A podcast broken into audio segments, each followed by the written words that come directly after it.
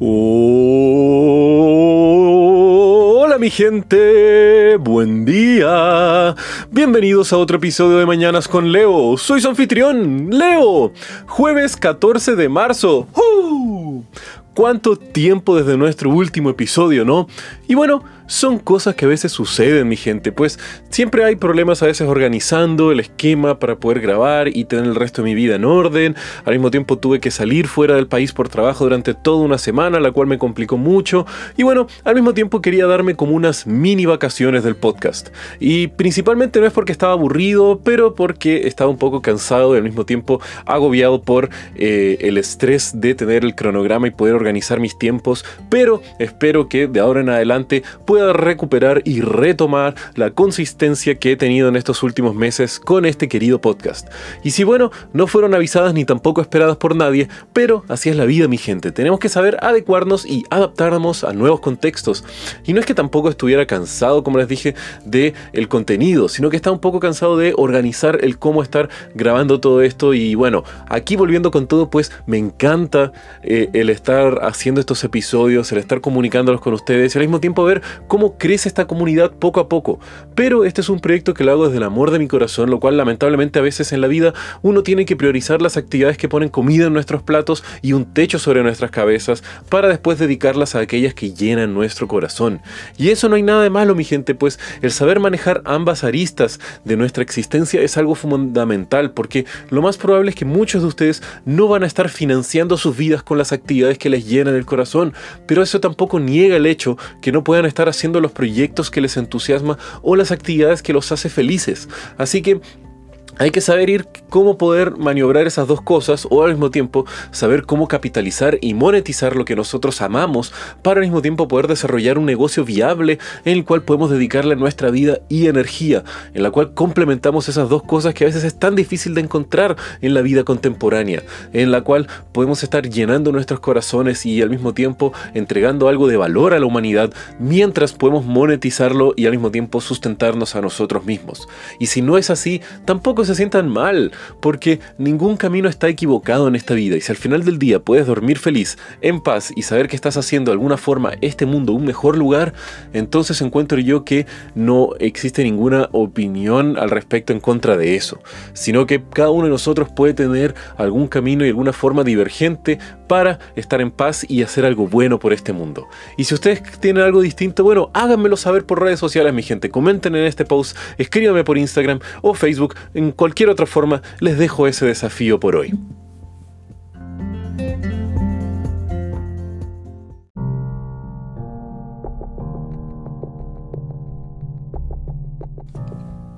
Y hablando de desafíos, hoy les quiero contar una continuidad a la complicada relación que tiene Argentina con los cadáveres de sus perones. Y no sé si se acuerdan, pero en el episodio 133 les comenté un poco de la controversial vida y muerte del líder populista y que algunos considerarían casi un ex dictador de Argentina, Juan Domingo Perón. Un general transformado en un presidente populista que dictaminó el destino político de la Argentina, sentando las bases para lo que es el desastre político del día de hoy. Pero bueno, hizo cosas muy buenas sin duda alguna, pero tristemente su partido, el justicialista y el movimiento político que ha nacido de este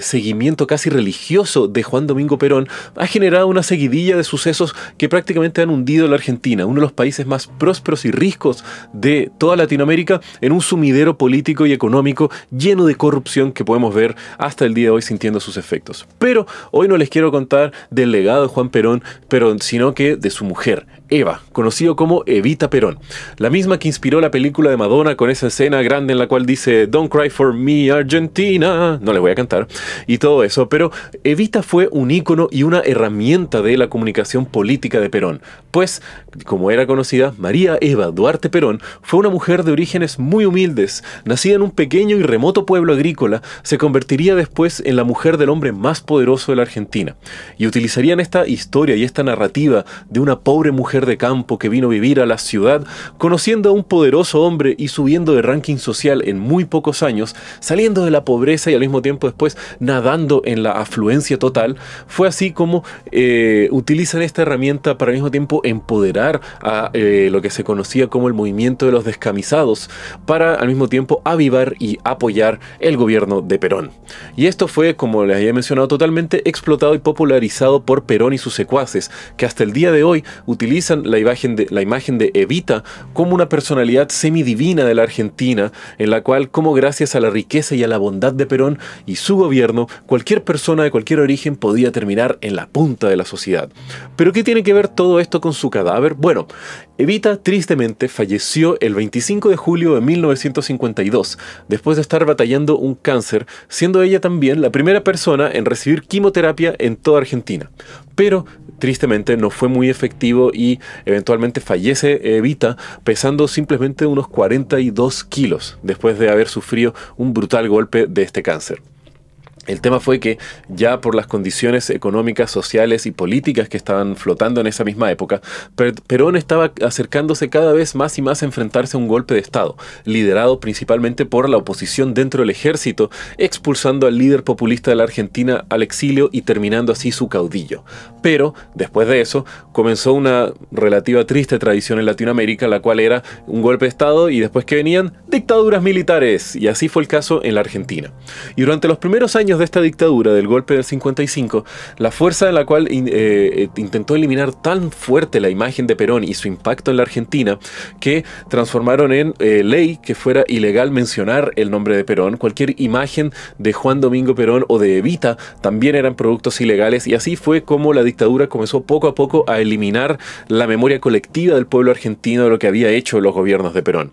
Y ahí es cuando comienza el largo viaje del cadáver de Evita, pues primero su cuerpo fue embalsamado siguiendo un poco la tradición de otros líderes populistas como Lenin y otros más, después de haber fallecido, se puso dentro de un mausoleo para hacerle aún más honor a esta figura semidivina de Evita, dentro del edificio central de la CGT, que era simplemente un sindicato de trabajadores en la Argentina. Después del golpe eh, de Estado, la dictadura militar removió el cuerpo de Evita de su mausoleo, transportándolo por distintos lados de Buenos Aires y sin saber muy bien qué hacer, estando en varios edificios y permaneciendo hasta dentro de una van la cual se encontraba estacionada en algún lugar no revelado de Buenos Aires. Luego, la dictadura argentina, con ayuda del el Vaticano, movieron los restos de Evita a una cripta con un falso nombre en la ciudad de Milán, Italia. Y no sería hasta 1971, casi 19 años después de la muerte de Evita, en la cual negociaciones entre la dictadura militar y Perón, que ellos le entregan eh, los datos y al mismo tiempo donde se encuentran los restos de su mujer y al mismo tiempo así logra que transportan el cadáver de Evita de Milán a la residencia donde se encontraba Perón con su nueva mujer en Madrid.